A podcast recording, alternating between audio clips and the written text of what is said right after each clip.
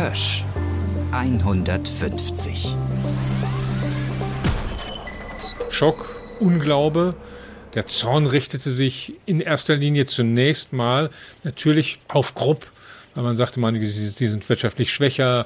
Da war wirklich ein riesiger Unglaube, das könne doch gar nicht sein. Ein Familienmitglied, das allerdings jeder kennt oder zu kennen glaubt. So häufig fällt sein Name zwischen all den Leopolds, Eberhards, Wilhelms und den anderen Familieninhabern. Man kennt ihn aus der Antwort auf die simple Frage, wo arbeitest du? Na, wo wohl? Bei Karl Hösch.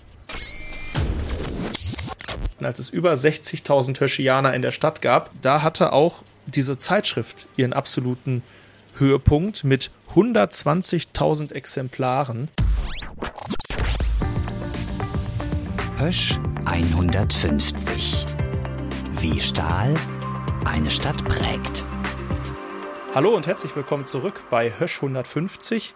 Ich bin Till Krause, freier Journalist in Dortmund und mir gegenüber sitzt wie immer Kai Bandermann, auch freier Journalist in Dortmund. Ja, heute möchten wir uns mit einem Vorgang beschäftigen, der bundesweit Schlagzeilen gemacht hat.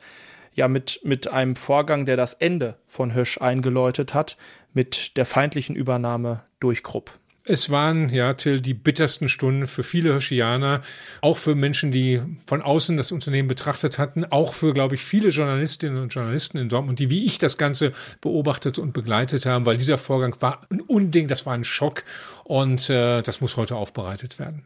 Ich bin gespannt, was vor allem du auch aus deinem persönlichen Erleben zu erzählen hast.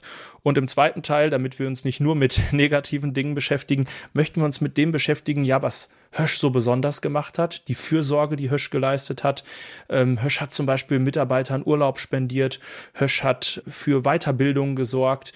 Hösch war auch Publizist als Unternehmen und hat ähm, eine ganz beeindruckende Sammlung an verschiedenen Zeitschriften und Magazinen rausgegeben. Hösch war ein ganz besonderes Unternehmen mit ganz besonderen Werten und all das lebt ja so ein bisschen weiter bis heute unter dem Oberbegriff Color Hösch. Und das möchten wir uns im zweiten Teil der Folge auch noch anschauen.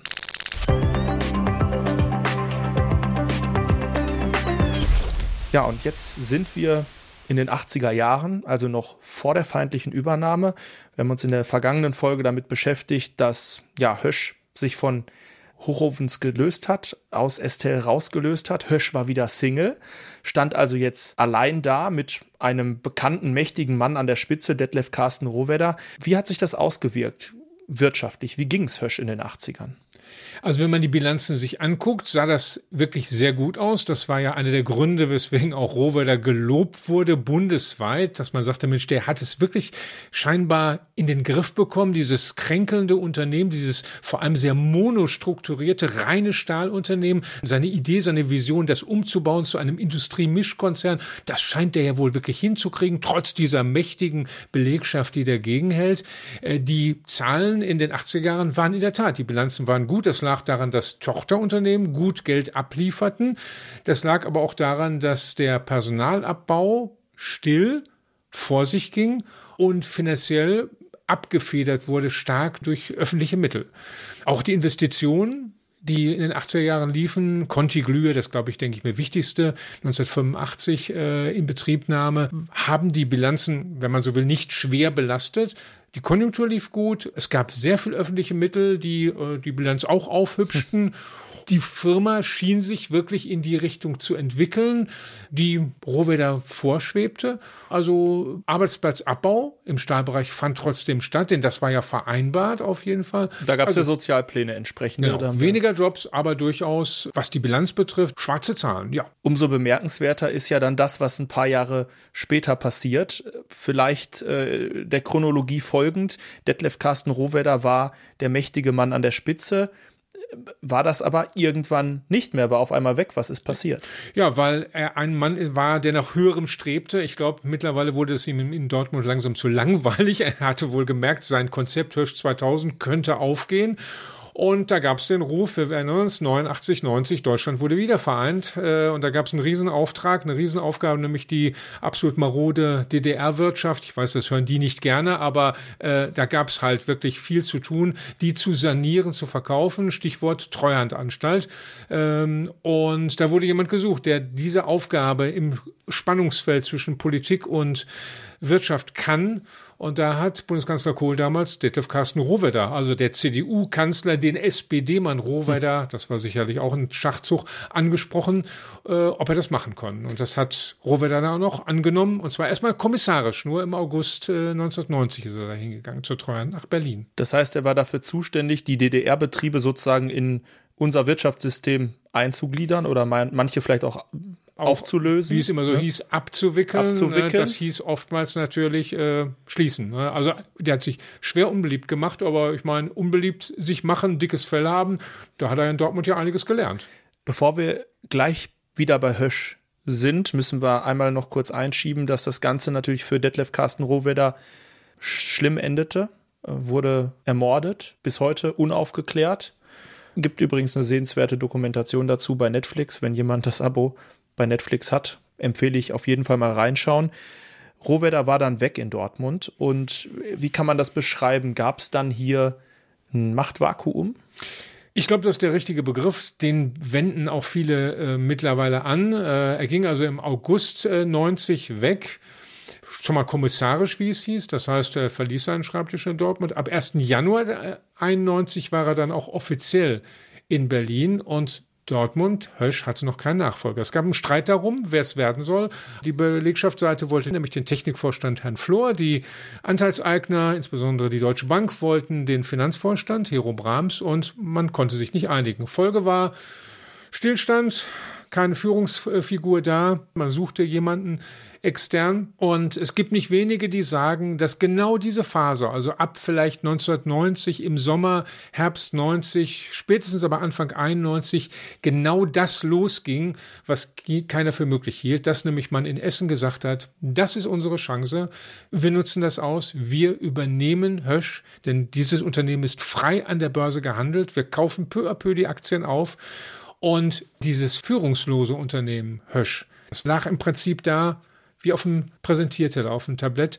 Und in der Zeit sind diese Aktienkäufe passiert. Wie man heute weiß, über Börsen in der Schweiz und in London die Aktien gekauft. Und äh, ja, irgendwann wurde es dann auch öffentlich. Also es gab dieses Machtvakuum, das hat man bei Krupp ausgenutzt. Wann gab es denn wieder jemanden an der Spitze? Also es blieb ja hoffentlich nicht dauerhaft so. Es hat lange gedauert, aber dann fand man jemanden, auch einen harten Sanierer, einen harten Hund, Kajo Neukirchen, Karl-Josef Neukirchen, der kam von der Metallgesellschaft, hatte auch davor schon andere Unternehmen auf Kurs gebracht, wie man so schön sagte. Also in Bankerkreisen hatte der einen glänzenden Ruf, weil er eben wirklich äh, durchgreifen konnte, auch Firmenschloss und äh, Arbeitsplätze abgebaut hat. Im August 1991 hat er seinen Job angetreten und äh, es gab mal eine Zeit lang, dass man glaubte, äh, er hätte von allem gewusst und äh, hätte sich da bewusst drauf eingelassen. Wer ihn aber kennt, glaube ich, kennengelernt hat, was, das passt ihm nicht. Der war auch richtig sauer.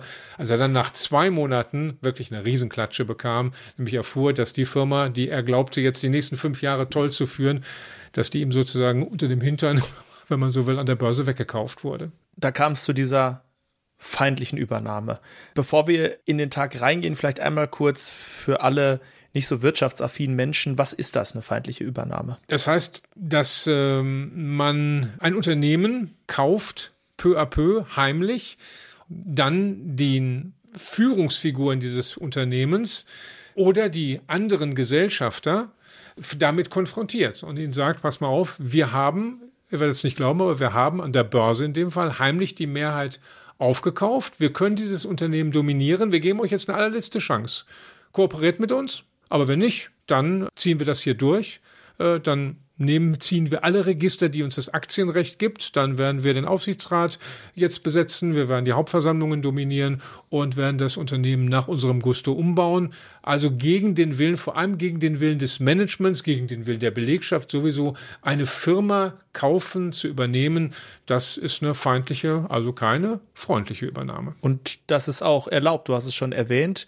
Die haben über Banken im Ausland heimlich Aktienpakete gekauft. Das ist erlaubt. Das darf man machen? Ja, die Aktien von Hirsch waren breit gestreut und Krupp hatte offensichtlich genug Geld zur Verfügung. Eine Milliarde D-Mark, vermutet man, haben allein diese ersten 24,9 Prozent gekostet. Aber das ist äh, lange Zeit eben nicht anzeigepflichtig, wenn es nur in kleinen Häppchen passiert. Äh, es gibt bestimmte Schwellen. Damals waren die noch ein bisschen anders als heute. Bestimmte Schwellen von Aktienpaketen, die man dann angeben und muss.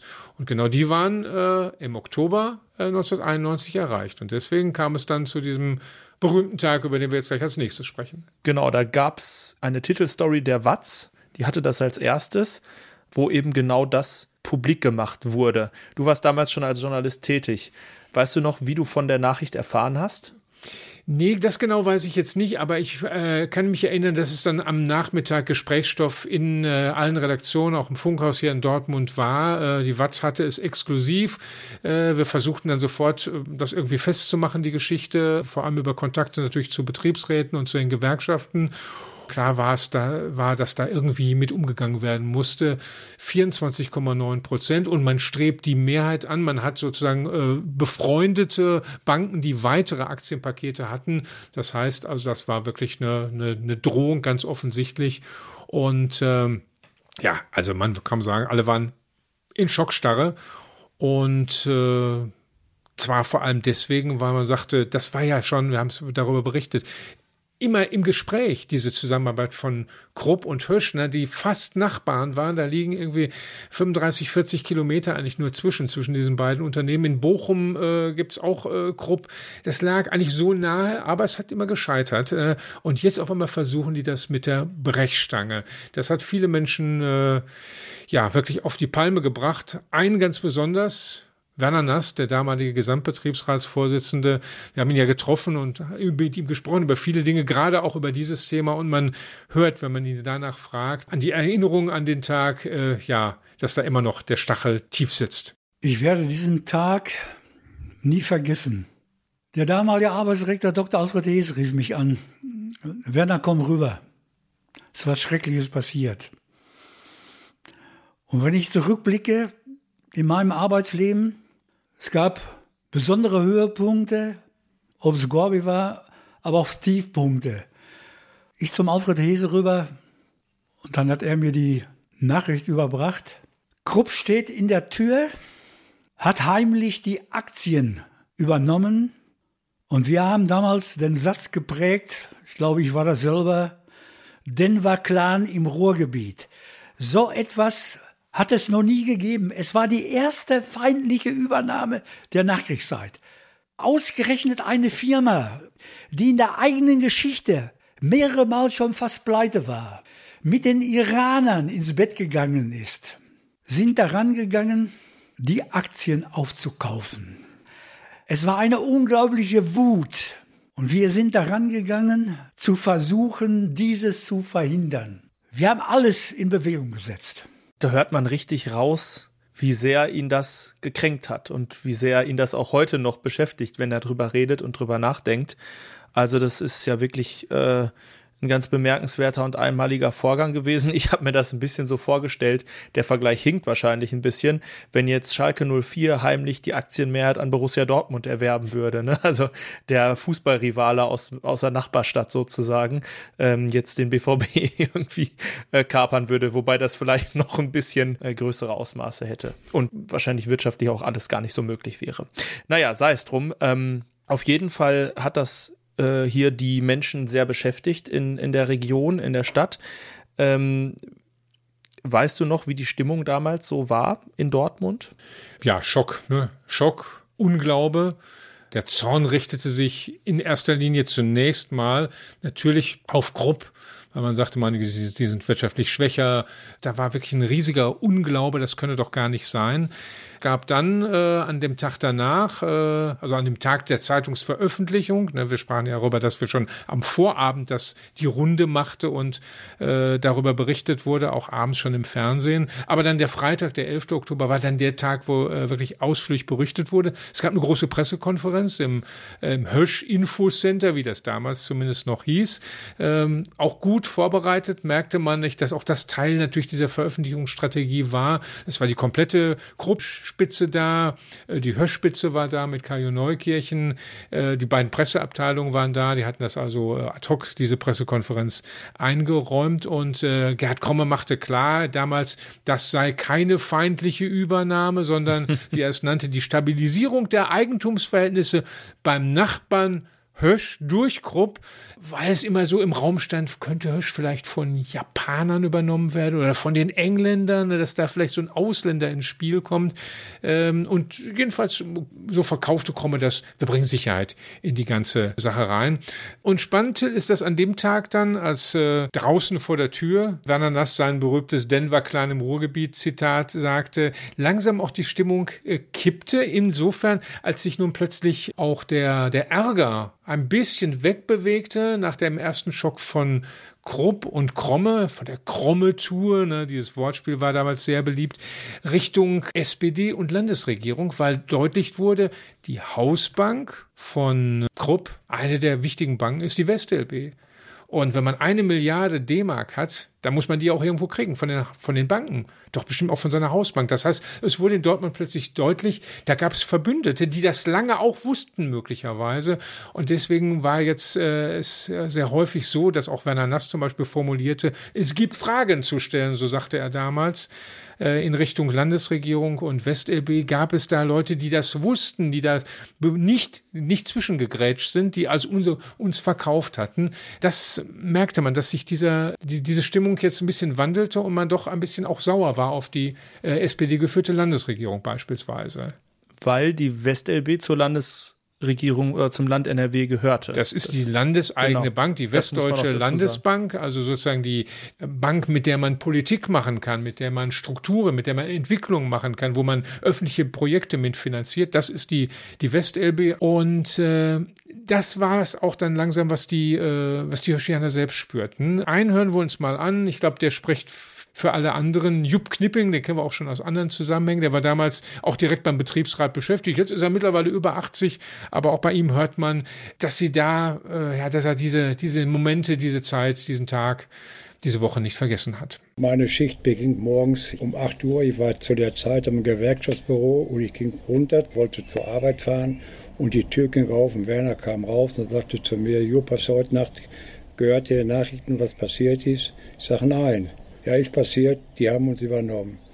Ich zur Arbeit gefahren, nichts gemacht, alles liegen gelassen und die ersten Kollegen betraten schon mein Büro kurz vor 9 Uhr mit Tränen in den Augen. Und ein Kollege, der kam zu mir und sagte, stell dir mal vor, ich wollte heute Morgen zur Schicht kommen. Der Meister sagt, geh wieder zu Kauf, zieh dich um, kannst nach Hause gehen, du hast noch 14 Tage Urlaub. Und was danach kommt, weiß ich nicht. Das heißt so viel, du brauchst nicht mehr wiederkommen. Und da habe ich Sachen erlebt, Tränen über Tränen. Das kann man sich nicht vorstellen, was da passiert ist. Und so ging es wochenlang immer. Keiner kam rüber, die Kollegen standen nur in der Fallbank, wurde diskutiert und keiner konnte das verstehen, dass ein gesunder Betrieb von einem anderen Betrieb übernommen werden sollte.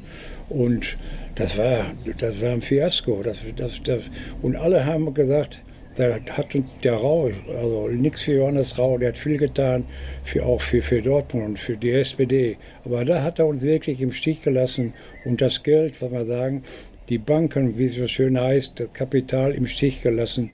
Johannes Rau hat uns im Stich gelassen, sagt Jupp Knickping. Er ist sich jedenfalls sicher.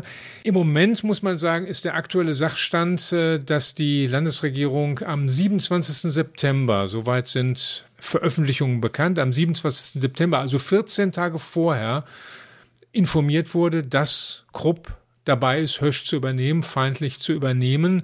Also zu einem Zeitpunkt, wo man annehmen kann, dass da nichts mehr zu verhindern gewesen wäre. Jetzt kann man sagen, warum hat dann 14 Tage die Landesregierung nichts gesagt? Warum hat keiner, was ich innerhalb der SPD, den Dortmunder SPD-Genossen, mit dem man ja so gut bekannt ist, Dortmund die Herzkammer der Sozialdemokratie, damals auf jeden Fall, äh, noch, äh, warum hat das nicht funktioniert, dieser, dieser Informationsfluss? Ob es sich bald ändern wird, muss man schauen. Äh, Archivare stehen jetzt gerade im Moment so in den Startlöchern, denn ähm, bald ist ja dieses Ereignis 30 Jahre rum.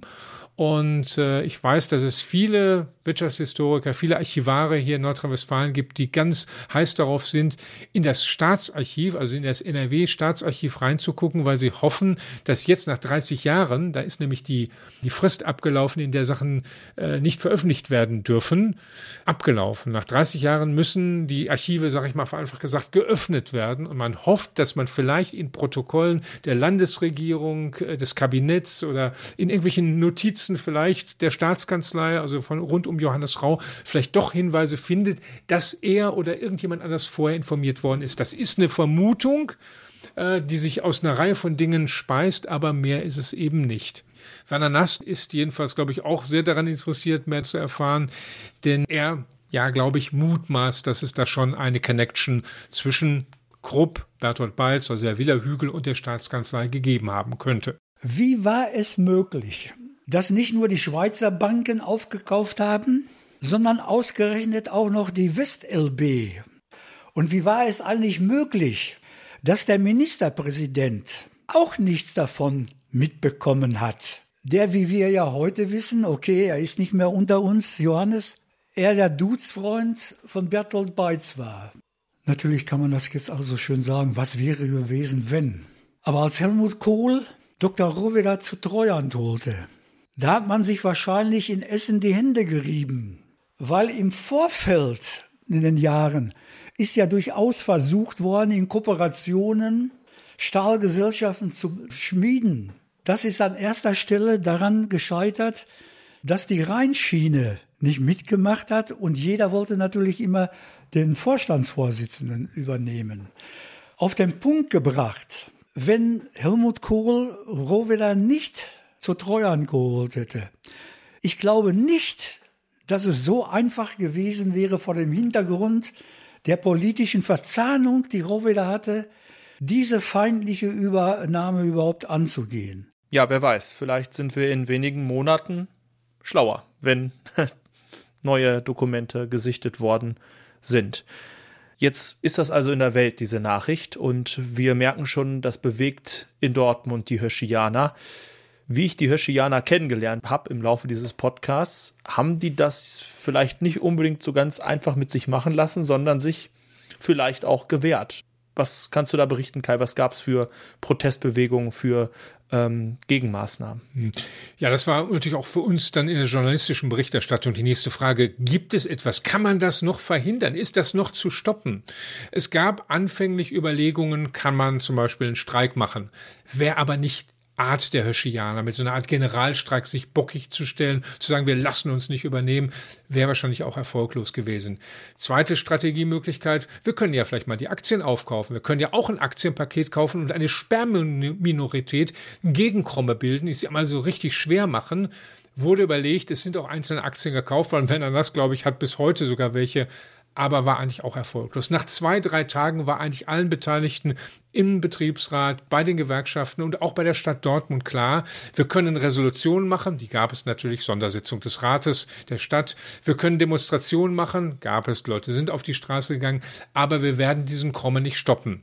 Also äh, gibt es nur die andere Möglichkeit. Wir müssen aus der sehr bescheidenen Situation das Beste machen. Wir müssen gucken, wie kommen wir als Stahlstandort, als Standort Dortmund, als Althösch am besten aus der Nummer raus, wenn wir merken, die werden uns irgendwie schlucken und komplett übernehmen. Und äh, es setzte dann eben schnell relativ bald in den Tagen nach diesem 11. Oktober ein ganzer Marathon von Sitzungen und von Treffen ein, wo insbesondere eben die Vertrauensleute, die Betriebsräte und die IG Metall und der DGB äh, versuchten, eine Linie zu finden, vor allem auch mit den Krupp-Beschäftigten eine Linie zu finden, dass da zumindest die Belegschaften an einem Strang zogen, wo man sagen kann, also wir werden es nicht verhindern, aber wir müssen bestimmte Dinge einfach durchsetzen. Dafür müssen wir auch die Politik, die Landesregierung, Johannes Rau, auf unsere Seite holen. Und das passierte dann auch in den nächsten Wochen, dass also diverse Gespräche hinter den Kulissen geführt wurden und die führten letztendlich dazu, dass am 13. Februar war es, 13. Februar 92, ein sogenanntes Eckpunktepapier vorgelegt wurde. Äh, das hatte neun Punkte und der wichtigste Punkt da drin war keine betriebsbedingten Kündigungen. Das wurde dann von Krupp auch zugesagt.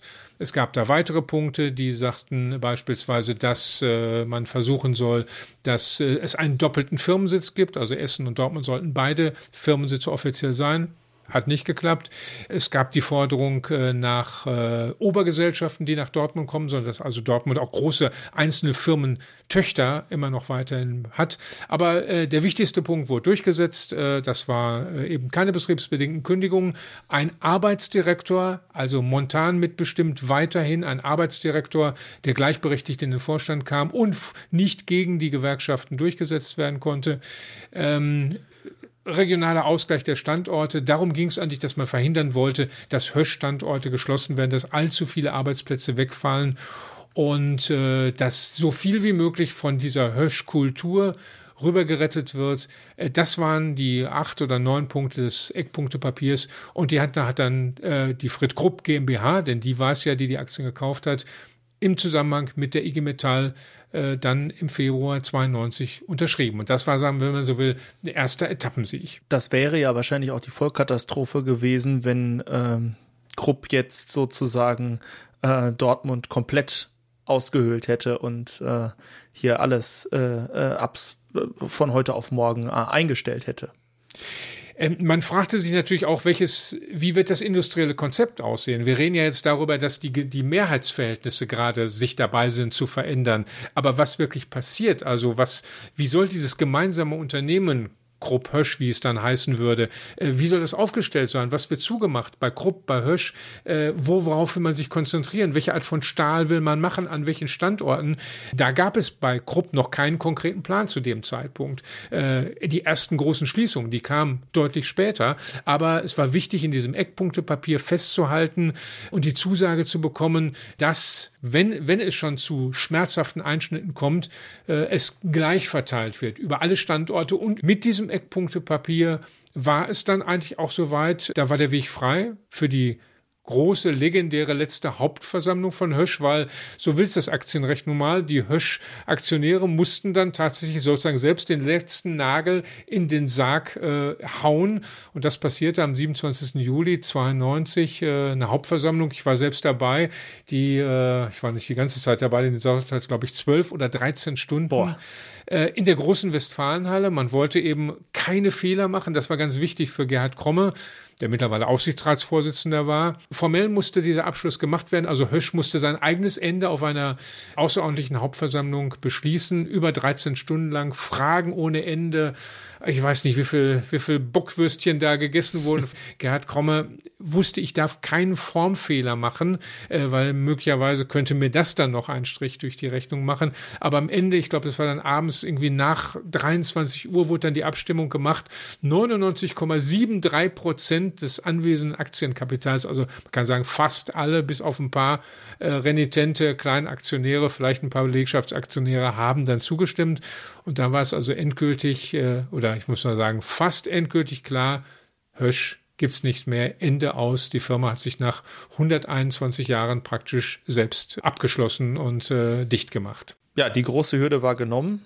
Absolute Mehrheit, 99,73 Prozent für die Übernahme. Damit war es dann gegessen. Alles gut? Ja, eigentlich denkt man, hätten sie am nächsten Tag zum Amtsgericht gehen können und beim Handelsregister das Ganze eintragen können. Ging aber nicht, weil es gab doch noch einen, wenn man so will, letzten Joker, den die Gegner dieser Übernahme oder jedenfalls die Kritiker dieser feindlichen Übernahme im Ärmel hatten. Gerhard Kommer hat wohl zwar keinen formellen Fehler wohl wirklich gemacht bei dieser langen Hauptversammlung, aber äh, es gibt in diesem in dieser, in so einer Situation, wenn die eine Firma eine andere übernehmen will, äh, diese, so einen letzten Joker, das ist die Anfechtungsklage. Die Anfechtungsklage, die man androht, dass also wenn jemand zum Amtsgericht geht und ins Handelsregister die, äh, die Änderung eintragen will, wer jetzt der neue Eigentümer ist, dass man androht, äh, da, dagegen zu klagen. Selbst wenn das keinen Erfolg hat, bedeutet das, dass die Sache verzögert. Es bedeutet, dass das äh, ganze Prozedere länger dauert. Und es gibt durchaus eine Reihe von Leuten, die äh, das zum Geschäftsmodell gemacht haben. Damit kann man nämlich richtig Geld verdienen, weil äh, da kauft man sich eine Aktie, sagt, ich könnte klagen. Äh, und was ist euch das wert? Also es ist eine Möglichkeit, ganz einfach auf eine richtig nicklige, üble Art und Weise Geld zu verdienen, äh, einfach sich praktisch bezahlen zu lassen dafür, dass man nicht klagt. Im Fall von Hösch gab es das auch. Aber da ging es nicht um Geld. Da ging es wirklich um ernste Motive. Da ging es auch ein bisschen um die Ehre. Weil einer, der diese Anfechtungsklage angedroht hat, war Hans Klüting. Hans Klüting war lange, lange bei Hösch, war Generalbevollmächtigter. Hans Klüting ist vor wenigen Wochen im hohen Alter hier in Dortmund gestorben, von weit über 90 Jahren. Ein äh, sehr feiner, älterer Herr, muss man sagen. Generalbevollmächtigter über viele Jahre und der hat gesagt, also ich, äh, mir reicht das nicht. Auch das Eckpunktpapier reicht mir noch nicht. Ich will mehr von Herrn Kromme. Und ich überlege mir, ob ich die Eintragung ins Handelsregister anfechte. Und äh, das, da gab es dann im Sommer und auch im Herbst 92 noch Gespräche darüber. Die IHK hat sich dann auch eingeschaltet, die auch merkte, der Herr Klüting, der hat wirklich lautere Motive, der will noch was erreichen für Dortmund. Auch Krupp hat das sehr ernst genommen. Sie merkten, dass das ein Mann war, der es nicht um persönliche Dinge, also seinen persönlichen Nutzen, dass er Geld haben wollte, sondern der wollte für Dortmund was erreichen. Und es gab dann eine Einigung und das war dann wirklich das allerletzte, was da noch fehlte. Am 2. Dezember 1992 wurde das auch bekannt gegeben. Äh, Hans Glüting zog seine Klage zurück, weil er hatte erreicht den Namen, den genauen Namen der Firma, Fried Krupp AG Hösch Krupp. Das ist so genauso, dass das Hösch Krupp nach dem AG noch da reinkommt. Er hatte erreicht, dass äh, eine, mindestens eine große Obergesellschaft, die Stahltochter, nach Dortmund kommen würde. Und äh, er hatte auch erreicht, dass Krupp zugestand, dass Hösch in vielen kulturellen, ehrenamtlichen Sponsoring-Dingen im kulturellen Bereich beispielsweise, was Herrn Klüting sehr wichtig war, weil er selbst ein sehr kunstbeflissener, äh, kunstsinniger Mensch war, dass Hösch da sozusagen weitermachen darf, wie es das zu alten Hösch-Solo-Zeiten auch war. Und mit diesen Dingen, die also Herr Kromme offiziell dann zugestanden hatte, war dann also dann endgültig der Weg frei. Da hat also, glaube ich, Hans Klüting für Dortmund doch noch mal so einiges rausgeholt. Aber dann, also im äh, Dezember 92 war es dann wirklich getan. Und in der Tat drei, vier, fünf, sechs Tage später, glaube ich, ist dann wirklich im Handelsregister eingetragen, wer der neue Eigentümer von Hösch ist, sogar rückwirkend zum Januar 91 wurde das gemacht. Das lässt das Handelsrecht zu. Dann war es also durch und äh, es gab eigentlich nicht mehr so viele Fragen zu klären. Ich muss sagen, Till, ich hatte eine auf jeden Fall bei diesem ganzen Zusammenhang. Das interessierte mich über Jahre. Dieses Denver-Clan im Ruhrgebiet, das ist mir so im Kopf hängen geblieben. Hm. Und ich musste Werner das einfach mal fragen, wie er damals darauf gekommen ist. Das hatte man vor Augen, wie im Kapitalismus das abläuft. Und das heißt, dieser Denver-Clan kann ich heute nicht mehr äh, beantworten, sondern das hat man vor Augen gehabt. Dann habe ich das rausgehauen. Ja, über eine Person möchten wir noch mal ein bisschen äh, ausführlicher sprechen, über denjenigen, der damals ja, Chef war bei Hösch. Ja, Karl Neukirchen, Karl Josef Neukirchen, damals noch gar keine 50 Jahre alt, aber eben ein Manager, der ja für seine harte Hand bekannt war, aber auch für seinen robusten Umgangsstil. Und ähm, wenn man heute mit Hirschianern redet, ist es interessant, obwohl er wirklich nur wenige Monate, muss man ja sagen, wenige Monate nur Chef dieses Unternehmens war, hat jeder irgendwie entweder mal mit ihm irgendetwas zu tun gehabt, also jedenfalls der, der in der Hauptverwaltung gearbeitet hat, oder kennt eine Geschichte. Der Mann war, gelinde gesagt, schwierig, fühlte sich ständig verfolgt und hat äh, ja für in dieser kurzen Zeit für so viel Durcheinander und Veränderung in der Hauptverwaltung gesorgt, dass wir uns das vielleicht mal von einem erzählen lassen sollten, der auch mit dran war. Ralf Knipping, der Jüngste aus der Sippe, wenn man so will, der Knippings, der war damals im Personalwesen tätig, also auch in der Hauptverwaltung an der Eberhardstraße und kann uns mal beschreiben, ja, was das wohl für ein Mensch war und was er für Auswirkungen gehabt hat, für welche Stimmung er dieser Kajo Neukirchen sucht. Das ist heute unser Höschianer.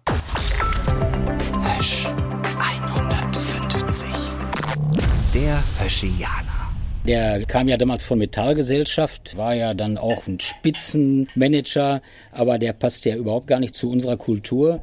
Und das Schlimme daran äh, war seine Angst vor irgendwelchen Terroranschlägen, die nahm ja schon paranoide Züge an. Wir haben da schon vorher was gehört von seinen Fahrern, die dann auch, äh, ich sag mal, kreuz und quere Schleichwege durch die Innenstadt nehmen mussten. Hinter jedem Auto, das, das hinter seinem fuhr, hat er schon Terroristen vermutet. Und dann war es natürlich so, dass er ja da seine Vorstandsetage absichern wollte wie Fort Knox. Er sah sich auch nicht in der Lage, mit anderen Mitarbeitern im Haus mit dem Fahrstuhl zu fahren. Er bekam seinen extra Fahrstuhl. Jetzt war es aber so, dass natürlich für den Wachdienst unser Werkschutz zuständig war. Und dann war ein Mitarbeiter, der vielleicht auch noch, ich sag mal, mal besser mit dem Schreibwerkzeug äh, zugegen war und besser Auskunft geben konnte. Wir waren froh, dass wir den hatten. Der war dann unten in der Hauptverwaltung zuständig dafür, so ein bisschen den Einlass zu kontrollieren, zu koordinieren, auf freundliche Art, ja, so wie wir das gewohnt waren. Das passte aber dem Neukirchen nicht, ja. Für den waren die Kontrollen zu harmlos. Und jetzt ist es tatsächlich passiert, dass dem armen Werkschutzmann äh, irgendeine Person durch die Lappen gegangen ist. Auf jeden Fall verließ der Neukirchen sein äh, Büro und auf dem Flur des Vorstands kam ihm diese fremde Person entgegen, ausgerechnet dem Vorstandsvorsitzenden, und der fragte ihn noch, wie komme ich hier raus, weil er sich verlaufen hatte.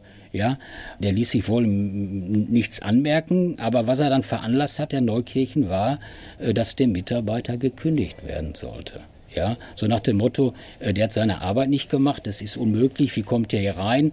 Und dann per Gutzahnart, der fliegt jetzt raus. Ein alter Kollege, ein verdienter Kollege, der, ich sag mal, den Betrieb kaputt malocht hat und jetzt im, beim Werkschutz die letzten Tage bis zur Pensionierung verbringen wollte. Äh, das konnten wir alle nicht glauben, äh, aber von der Vorstandsetage, da wurde richtig Druck auf die Personalabteilung ausgeübt damit der Mitarbeiter entlassen wird. Der Betriebsrat hat es hinterher noch erreicht, dass der Mitarbeiter keine Kündigung bekommen hat, sondern versetzt wurde und dann auch kurze Zeit später die Möglichkeit hatte, auszuscheiden. Hösch 150. Der Höschianer. Ja, war ja nur wenige Monate bei Hösch, hatte aber einen Fünfjahresvertrag. Das gab auch noch so eine Art Nachhutgefecht mit Kajo Neukirchen, also als er weg war. Er hat nämlich in seinem Vertrag drin gehabt, äh, die Benutzung einer Villa in Lücklemberg, eine riesig große Villa mit zig Kameras abgesichert. Er hatte äh, Zusicherung ein Fahrer, er hatte Zusicherung für Gartenarbeit. Also das stand alles in seinem Vertrag drin für fünf Jahre. Aber viereinhalb Jahre hat er das ja gar nicht gebraucht, er war ja weg. Und er hat sozusagen den Geldgegenwert hat er anschließend äh, bekommen. Er hatte eingeklagt, Hösch, bzw. Krupp Hösch wollte ihm das nicht unbedingt zahlen. Er hat darauf geklagt und hat alles bekommen. Viele Millionen hat er also anschließend noch bekommen, dafür, dass er eben, ja, die Villa nicht genutzt hat und den Fahrer nicht genutzt hat und so weiter. Also der hat, sagen wir mal, schon ganz gut Kohle gemacht in, in Dortmund, äh, nur eben, es war unbefriedigend und er hat ja danach weitere Managementstationen gehabt, er hat sich selbstständig gemacht, ein, eine Firma gegründet mit Beteiligungen. Aber das traurige Ende von Karl Kirchen ist, das muss man natürlich auch dazu sagen, er ist äh, im Dezember 2020 äh, an den Folgen von Corona gestorben mit 78 Jahren.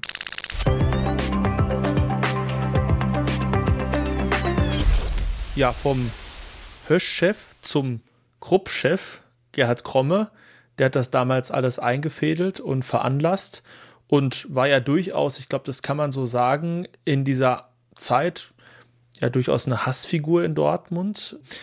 Die Frage ist ja, wie ist das rückblickend zu bewerten, diese Übernahme durch Krupp? Ist das sinnvoll gewesen für die Region, auch für Dortmund? Was würdest du sagen, Kai? Wie, wie, wie schätzt du das ein?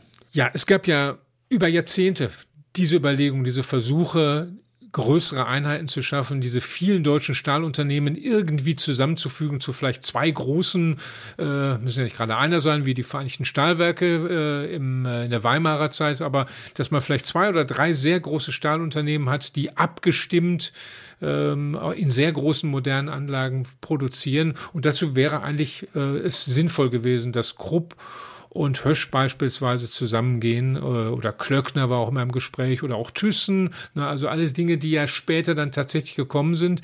Also inhaltlich, glaube ich, hätte das schon früher Sinn gemacht. Das, was folgte, war ja nun äh, ein schmerzhafter Prozess, der damit angestoßen wurde, dem man in Dortmund, das muss man sagen, natürlich auch lange Zeit aus dem Weg gegangen ist. Ne? Wir haben diesen großen Klotz Hösch gehabt, der lange Zeit Wohlstand und Sicherheit bedeutet hat, viele Familien ernährt hat, die Stadt, deswegen machen wir das ja hier, geprägt hat, aber eben auf seine Art und Weise. Und durch diesen großen Schatten, den es auf andere warf, ist natürlich nicht viel anderes gewachsen. Und diese Debatte, äh, die kann man sicherlich in der Nachbetrachtung mal führen. War es nicht notwendig, dass Dortmund diesen Strukturwandel schafft vom Riesen, der nur auf ein, zwei, drei Füßen steht, zum Tausendfüßler, der äh, viele verschiedene Sparten hat, äh, neue, moderne, zukunftsweisende Sparten. Der Strukturwandel, wäre das nicht nötig gewesen? Braucht es dieses Anstoßes? Musste nicht auch ein bisschen Hösch vom Sockel gestoßen werden, um der Stadt wieder Luft zum Atmen für neue, für Veränderungen zu geben? Und da gibt es nicht wenige, die sagen, äh, ja, es war zwar bitter in dem Moment, es war hart, kurzfristig, aber es wurde da etwas angestoßen, ein Prozess, der ja noch viele Zwischenstufen hat, über die hatte, die über die wir auch berichten werden. Aber am Ende war es vielleicht gut, dass dieser Strukturwandel so früh durch den Kurs von Kromme gemacht wurde. Wirtschaft ist Veränderung. Wirtschaft braucht Veränderung und äh, ich weiß, dass insbesondere in den Kreisen der mittelständischen Unternehmen es durchaus geschätzt wurde, dass jetzt endlich mal eine Veränderung kommt, dass auch andere ihre Chancen bekommen, in Dortmund gesehen und gehört zu werden. Und einer, der das ganz gut zusammenfasst als Wirtschaftshistoriker, ja den großen Überblick hat, aber selbst ja auch im Konzernbüro von Detlef Carsten Rowe, der schon an der Veränderung unter Rowe da mitgearbeitet hat, das ist Karl-Peter Ellerbrock, der Direktor des Westfälischen Wirtschaftsarchiv. Und hier ist seine, seine Bilanz, sein Resümee eines eben aus Sicht der Wirtschaft. Ich bin jetzt kein Prophet, wenn ich sage, selbst wenn unter der industriellen Führung von Hösch der Zusammenschluss vorangetrieben worden wäre, hätte es natürlich tiefe Einschnitte in den Stahlstandort Dortmund gegeben, mit wahrscheinlich derselben Konsequenz. Wenn ich die Wirtschaftsregion betrachte, dann kann man eigentlich heute nur sagen, gut, dass alles so gekommen ist, dass diese großen notwendigen Stilllegungsaktionen in einer solch erfolgreichen Art und Weise hier über die Bühne gebracht werden konnten. Das ist ja alles äh, sozialverträglich abgebaut worden und auch der wirtschaftliche Niedergang der Region, der ja von vielen Menschen, die in dritter, vierter Generation natürlich von Hösch gelebt haben, dass diese Einschätzung natürlich nicht eingetreten ist. Ganz im Gegenteil, wir haben heute in der Wirtschaftsregion der IHK zu Dortmund, wenn man das mal so betrachtet, einen sehr erfolgreichen Mittelstand, der gerade im Bereich Innovation, technologieorientiert sehr gut unterwegs ist. Wir haben herausragende Weltmarktführer. Wir haben eine steigende Exportquote. Wir sind relativ konjunkturunabhängig. Das sieht man natürlich auch daran, wie die Krisen der letzten Jahre, die ja nicht strukturbedingt gewesen sind, sondern durch größere Zusammenhänge ausgelöst worden sind, das hat die Region hier glänzend weggepackt. Mit diesem ganzen Themenkomplex, was hat das mit Dortmund gemacht, dass es mit Hösch zu Ende ging und ist das gut, ist das schlecht? Wie kann man das einschätzen? Damit möchten wir uns natürlich die nächsten Folgen vor allem beschäftigen. Erstmal schauen wir uns das endgültige Ende an, als es dann zur Fusion mit Thyssen kam. Das werden wir in der nächsten Folge tun. Und dann möchten wir uns natürlich auch mit dem beschäftigen, was danach passiert ist. Also all das wird noch eine Rolle im Podcast spielen. Was wir aber heute schon thematisieren möchten, ist das, was vermutlich immer bleiben wird von Hösch, auch wenn es diesen Konzern nicht mehr gibt. Ja, und das ist eine ganz besondere Person. Ja, wir haben lange überlegt, wer in dieser ganz besonderen Folge unseres Podcasts wohl die Hösch-Legende sein könnte. Und da ist uns beiden, dem Till und mir, keine so richtige echte Person eingefallen. Und deshalb sind wir der Meinung, dass in dieser Aufgabe es vielleicht genau die richtige Zeit ist, einen besonderen Höschianer zu würdigen, den jeder kennt. Und ich sag mal ganz geheimnisvoll, Mehr Hösch geht nicht. Hösch 150. Die Legende. Der Stammbaum der Familie Hösch aus Düren ist weit verzweigt. Die Ursprünge der Sippe gehen zurück bis etwa ins Jahr 1525, wo ein gewisser Lenhard Hösch zuerst erwähnt wird. Doch so sehr man sich in genealogische Recherchen auch vertieft, einen Namen sucht man dort vergebens. Ein Familienmitglied, das allerdings jeder kennt oder zu kennen glaubt. So häufig fällt sein Name zwischen all den Leopolds, Eberhards, Wilhelms und den anderen Familieninhabern.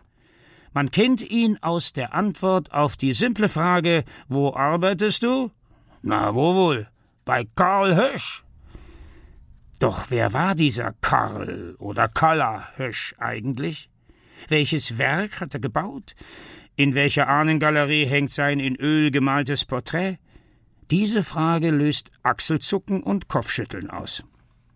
Den Mann trägt jeder auf der Zunge. Doch gesehen hat das Phantom noch niemand, nicht auf der Westfalenhütte, nicht am Borsigplatz. Laut Wikipedia steht Karl Hösch für einen kernigen Unternehmer, der zu seinem Wort steht, dessen Liefertermine eingehalten werden, der Qualität liefert, wenn auch nicht zum niedrigsten Preis.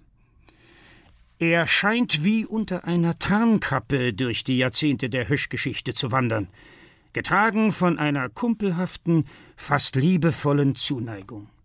Ausgesprochen mit dem Stolz, bei ihm und für ihn zu arbeiten was den Essener ihr Alfred Krupp oder den Duisburgern ihr Fritz Thyssen, ist den Dortmundern eben ihr Karl Hösch. Kein konkreter Mensch, sondern ein Synonym. Der Chef von's Ganze. Aber nicht der unnahbare Typ Kommerzienrat mit Frack und Zylinder nicht die Respektsperson von der Villa auf dem Hügel, vor der die Stahlkocher und Walzwerker instinktiv die Hacken zusammenschlagen oder die Mütze lüften. Er so eine Art Mannschaftskapitän, einer, der Identität herstellt, ein fürsorglicher Kumpel, der auch mal fünfe gerade sein lässt.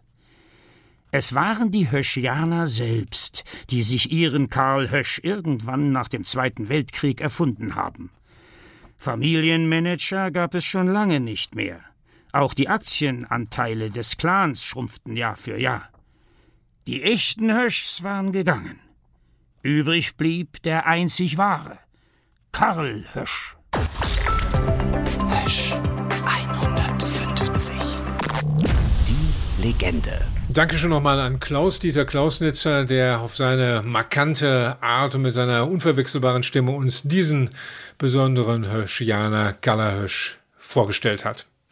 Ja, Kallerhösch, das ist ein äh, Synonym im Grunde für die Werte, die Hösch vermittelt hat, für die diese Belegschaft auch stand, also Verlässlichkeit, äh, Sicherheit, aber auch ja, Vorzüge, die dieses Unternehmen ähm, seinen Mitarbeitern beschert hat. Äh, man muss ja sagen, Hösch hat sich wirklich ganz gut oder sogar sehr gut um die Mitarbeiter gekümmert. Es gab verschiedene Annehmlichkeiten und ähm, Kai, es gibt eine Geschichte, die du mir schon äh, mehrfach immer mal wieder erzählt hast, nämlich Urlaub mit der Familie. Ja, also in der Zeit, in der es, das Geld nicht reichte oder auch einfach so unser Interesse nicht so war, in die große weite Welt zu reisen, äh, sondern wir in Deutschland geblieben sind, sind wir in Urlaubsorten gewesen, wo überraschend viele andere Höschianer auch waren. Also es ist nicht so, dass wir mit denen jetzt gemeinsam in den Urlaub gefahren wären, sondern in dem gleichen Ort, beispielsweise im Schwarzwald oder an der Rhön, tauchten andere Höschianer-Familien auf. Mein Vater sagte, ja, der Sohn so ist da, nicht? Und der und der, die, die sind auch da in dem Nachbarhotel. Ja, das war kein Zufall. Es war eben so, dass Höschianer in bestimmte Orte verreisten, weil Hösch sich mit Fremdenverkehrsvereinen zumindest kurz geschlossen hatte und äh, da dann besondere Unterkünfte bzw. Konditionen rausgehandelt hatte. Ja, und das war total beliebt, wie ich äh, nachgelesen habe. Also 1975 waren es äh, 3000 Mitarbeiter, die das in Anspruch genommen haben und 76 schon 4000 Mitarbeiter. Es kam da in den 70er Jahren sogar zu Engpässen, also dass die äh, ganzen ähm, Unterkünfte im Sommer schon ausgebucht waren und noch weitere Hüschianer das eigentlich gerne gemacht hätten. Ähm, das ging sogar so weit, dass Jubilare, die zum Beispiel jetzt 40-jähriges Dienstjubiläum gefeiert haben, dass die einen komplett kostenlosen Urlaub bekommen haben für drei Wochen. Ähm, jetzt denkt man, gut 40 Jahre, wer schafft das schon? Das haben einige geschafft. Auch da gab es Engpässe, wie ich gelesen habe. Also äh, das war ein Riesenthema ähm, unter, den, unter den Leuten bei Hösch, äh, diese Urlaube. Und es gab sogar die Möglichkeit, sein Urlaubsgeld über den Konzern zu sparen. Das heißt, der Mitarbeiter hat jeden Monat einen Teil seines Lohns, das waren 8 D-Mark 50, ähm, nicht ausgezahlt bekommen. Das hat Hösch einbehalten, hat den Betrag verdoppelt auf 17 D-Mark und dann hat man am Ende des Jahres das komplett ausgezahlt bekommen als Urlaubsgeld und konnte dann beispielsweise damit eine vergünstigte Unterkunft buchen. Also da hat man sich bei Hösch richtig Gedanken gemacht, wie schaffen wir es eigentlich, dass unsere Mitarbeiter und Mitarbeiterinnen sich im Urlaub erholen können und dass sie sich das auch alle leisten können. Ähm, sicherlich was Außergewöhnliches, ähm, was es äh, auch heute, glaube ich, in vielen Unternehmen in der Form so nicht unbedingt gibt. Das war eine Annehmlichkeit, die Hösch-Mitarbeiter hatten. Es gab noch was Zweites, was sozusagen die Arbeit bei Hösch, das Höschianer-Sein ausmachte. Und das waren Weiterbildungen, äh, Fortbildungen. Also bei Hösch wurde ganz aktiv der Bildungsaufstieg gefördert. Gerade wenn wir uns die Generation anschauen, die so während des Kriegs oder in der Nachkriegszeit angefangen hat, das waren oft ja Höschianer, die jetzt nicht eine komplette Schulbildung hatten mit meinetwegen Realschulabschluss, Abitur und so weiter, wie das heute der Fall ist, sondern die oft nur so einen Notabschluss hatten und vielleicht auch gar keine richtige Ausbildung am Anfang gemacht hatten, die äh, vielleicht auch als Quereinsteiger bei Hösch anfingen. Aber selbst diese Leute wurden ermutigt von den Betriebsräten, aber auch vom Konzern, sich weiterzubilden, sich fortzubilden. Es gab auch im Konzern äh, entsprechende Angebote, aber man konnte auch außerhalb sich, sich weiterbilden und konnten es tatsächlich unabhängig von den Startvoraussetzungen richtig weit nach oben schaffen. Und, und es gibt viele, die wirklich mit Stolz zurückblicken auf ihr Berufsleben bei Hösch weil ihnen eben dieser Aufstieg ermöglicht wurde und weil sie richtig was aus sich machen konnten in diesem Konzern. Ausbildung bei Hösch, Fortbildung bei Hösch, Weiterbildung bei Hösch, das waren auch alles Themen, die dann zum Beispiel in den Werkspublikationen eine Rolle spielten. Also ähm, wir haben es eingangs schon gesagt, es gab diverse Zeitschriften, Bücher, die der Konzern rausgegeben hat. Und es gab zum Beispiel dann auch mal das Motto, wir lernen weiter. Und da wurden dann verschiedene Möglichkeiten der Fort- und Weiterbildung äh, aufgezeigt in so einer Werkspublikation. Also man hat da tatsächlich auch aktiv äh, geworben, dass die Menschen ähm, sich entsprechend weiterbilden können. Und da kommen wir im Grunde zu einem weiteren großen Thema, das auch auf jeden Fall in diesen Podcast reingehört. Äh, Kalla Hösch oder der Konzern Hösch war auch Publizist, hat auch über das, was er so tat, informiert. Vor allem natürlich seine Mitarbeiter. Es gab viele Jahrzehnte lang eine Werkszeitschrift. Und wenn man sich diese Werkszeitschrift anguckt, ist das eigentlich ein Spiegelbild der Hösch-Geschichte. Das ist total spannend. Also ähm, los ging das Ganze 1925 mit dem ersten Werksheft. Das trug den Titel Hütte und Schacht. Und ähm, dann kam ein Magazin ein regelmäßiges bis 1942, also bis in den Krieg hinein heraus, wo immer über das Aktuelle auf der Hütte informiert wurde. Dann im Krieg, klar, wurde es irgendwann eingestellt, weil es einfach nicht mehr zu machen war. Man muss auch sagen, während der Anfangskriegsjahre wurde es als Propagandainstrument durch die Nazis missbraucht. Es gab Fotos, die direkt aus Goebbels Propagandaministerium zu den Konzernpressestellen geleitet wurden und die dann entsprechend abgedruckt wurden. Naja, auf jeden Fall wurde es dann im Krieg eingestellt und erschien dann aber nach dem Krieg ziemlich schnell wieder. Es war die erste deutsche Werkszeitschrift, die nach dem Krieg wieder an den Start ging, mit einer Auflage von 9000 Exemplaren 1949. Und ähm, das Dingen, muss man sagen, entwickelte sich dann und wurde immer größer und wuchs im Grunde mit Hösch. 1950 äh, war die Auflage schon bei 12.000 Exemplaren. Das Heft hatte einen Umfang von 30 Seiten. Nach dem Krieg waren es nur drei Seiten wegen Papiermangel, dann 30 Seiten, erschien monatlich und deckte wirklich verschiedenste Themen ab. Im Nachhinein muss man sagen, das wäre heute nicht mehr gesellschaftsfähig. Es gab zum Beispiel eine Rubrik, das interessiert die Frau. Ähm, es ist natürlich jetzt aus heutiger Sicht ähm, so nicht okay, aber man hat sich eben, das würde ich sagen, um alle Gedanken gemacht. Also nicht nur um den Höschianer, der das liest, sondern auch um die Familie. Also auch das waren Themen, die in diesen Heften eine Rolle spielten. Der Name Werk und Wir, das ist ja im Grunde der Name, unter dem wir alle diese Zeitschriften und Jahresbücher, die es gab, kennen. Und diesen Namen gibt es im Grunde seit Juli 1953. Seitdem heißen die Dinger so. Und ähm, dann kam es ja zu verschiedenen Fusionen, äh, Zukäufen und so weiter. Da haben sich bestimmte Ausrichtungen inhaltlicher Art nochmal verändert. Was man aber sagen kann, 1966, als wir hier diese Hochphase in Dortmund hatten, als alle Werke zu Hösch gehörten, als es über 60.000 Höschianer in der Stadt gab, da hatte auch diese Zeitschrift ihren absoluten Höhepunkt mit 120.000 Exemplaren. Es gab allein 25 Menschen, die für die Fotos zuständig waren. Also unglaubliche Zahlen, finde ich. Und ähm, das vielleicht auch nochmal äh, für den Hinterkopf. Die Redaktion, die saß direkt gegenüber von der Werkskantine. Also wenn man heute auf die Westfalenhütte mit der U-Bahn zufährt, da kommen ganz am Ende auf der linken Seite so Beamtenhäuser. Da war die Redaktion von Werk und Wir. Und am Ende wurde das Ganze ja noch getoppt. Also das war die monatliche Werkszeitschrift, Werk und Wir. Aber du hast gerade schon angesprochen. Es gab dann noch etwas, was, glaube ich, wirklich einmalig ist in der Geschichte zumindest von, von Unternehmen der Größenordnung. Das war die Jahresgabe.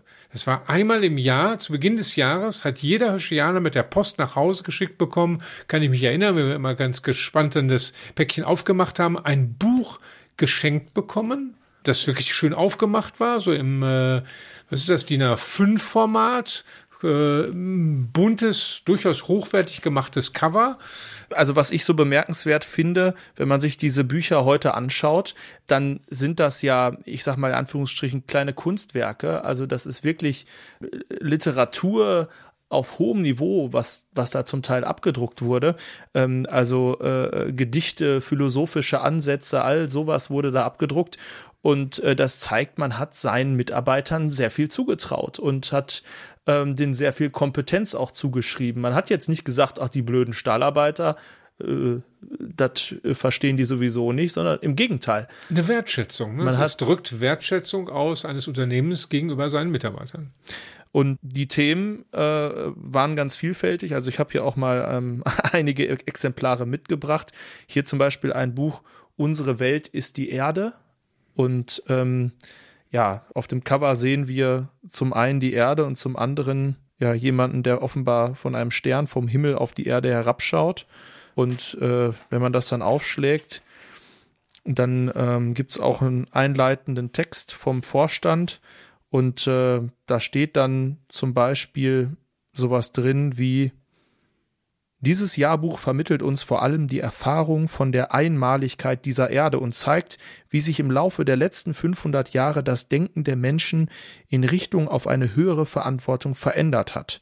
Unsere Textauswahl soll wie immer zu tiefer Beschäftigung anregen, in diesem Fall aber auch die Verantwortung der Unternehmen wie auch jedes Einzelnen von uns für unsere Welt unterstreichen. Also die großen globalen Themen der jeweiligen Zeit, also da ist Zeitgeist wiedergespiegelt worden, fanden in diesen Jahresgaben ihren Niederschlag, aber eben auch, ja, durchaus kritische Debatten über die, über die Veränderung der Welt, in welche Richtung sie sich verändern kann. Äh, Thema Umwelt, ich glaube, das Thema Klima ist auch schon relativ früh angesprochen worden. Das Thema ähm, Selbstverantwortung, nicht? nimm dein Leben selbst in die Hand, gestalte selbst mit. Also äh, das zeigt eben auch diese ja immer politische, vorhandene politische Note äh, bei den Hirschbelegschaften über Jahre, über Jahrzehnte hinweg. Und das ist eigentlich dadurch noch äh, unterstützt und bestärkt worden. Und was ich noch ganz spannend finde, ähm, an diesen Büchern hat äh, ein ganz besonderer Herr mitgearbeitet, ohne den es diesen Podcast vermutlich gar nicht geben würde. Aha, jetzt bin ich aber neugierig. Ja, wir haben ja eine Gemeinsamkeit. Wir sind ja nicht nur beide Journalisten in Dortmund, sondern wir haben ja auch beide Journalistik an der Technischen Universität Dortmund studiert. Und Es gibt ja jemanden, der diesen Studiengang ins Leben gerufen hat. Kurt Koschik. Kurt Koschik, der Kultur- Begründer unseres Studiengangs, den wir beide machen oder gemacht haben. Lange Zeit Kulturredakteur bei der Westfälischen Rundschau, die es in der Form heute nicht mehr gibt. Und der hat eben in den 80er Jahren an mehreren Ausgaben mitgearbeitet von diesen, von diesen Jahresgaben. Also äh, war, da, war da beteiligt. Und wenn wir zurückkommen zu unserem Hauptthema der heutigen Folge, die feindliche Übernahme, dann kann man sagen, nach der feindlichen Übernahme ist dann im April 1993 nach 40 Jahren die letzte Ausgabe Werk und Wir erschienen. Es war die insgesamt 373. Danach gab es eine neue gemeinsame Zeitschrift zusammen mit Krupp und als es dann noch zur Fusion mit Thyssen kam, ein paar Jahre später, dann ähm, verschwand sozusagen dieser Name Hirsch auch endgültig aus diesen Zeitschriften und äh, seitdem gibt es eine Zeitschrift, die heißt Inside Steel. Inside-Stil, das ist so der, der typische Sprachstil von Höschianer, ne? So, der ja auch sehr international und sehr englisch ist. Naja, so muss das wohl sein. Ja, jetzt haben wir sehr viel zurückgeblickt und du hast auch schon ein bisschen vorausgeschaut. Das war im Prinzip auch schon Ausblick auf unsere nächste Ausgabe. Denn äh, mit der feindlichen Übernahme und dem Ende von Hösch, dem juristischen Ende von Hösch, äh, ist die Geschichte ja noch nicht zu Ende erzählt. Es geht weiter das eigentliche Aus, die eigentlichen schweren Folgen für den Stahlstandort Dortmund, die werden wir in der nächsten Folge behandeln. Dann nämlich, wenn es um den nächsten Fusionsschritt geht und um das Ende der Flüssigphase, dass man wirklich sagen kann, jetzt wurde in Dortmund kein Stahl mehr gekocht. Genau, das ist auf jeden Fall nochmal ein ganz äh, einschneidendes Kapitel auch in der Hösch-Geschichte. Im Grunde das letzte große Kapitel, was wir uns in der nächsten Folge angucken. Und ja, bevor wir mit der nächsten Folge weitermachen, beenden wir diese erstmal und bedanken uns natürlich wieder bei Isolde Parussell, der Leiterin vom Hösch-Museum. Vielen, vielen Dank, liebe Isolde, für deine Mitarbeit, auch dieses Mal wieder. Und wir bedanken uns bei all den Ehrenamtlichen, die uns auch in dieser Folge wieder von ihren Geschichten erzählt haben. Vielen, vielen Dank Ihnen, euch auch für die Hilfe. Und außerdem bedanken wir uns für die Unterstützung des Podcastes bei Leopold Hösch und der Hans-Böckler-Stiftung. Und damit bis zum nächsten Mal. Tschüss. Wie Stahl eine Stadt prägt. Hösch 150. Ein Podcast von und mit Kai Bandermann und Till Krause.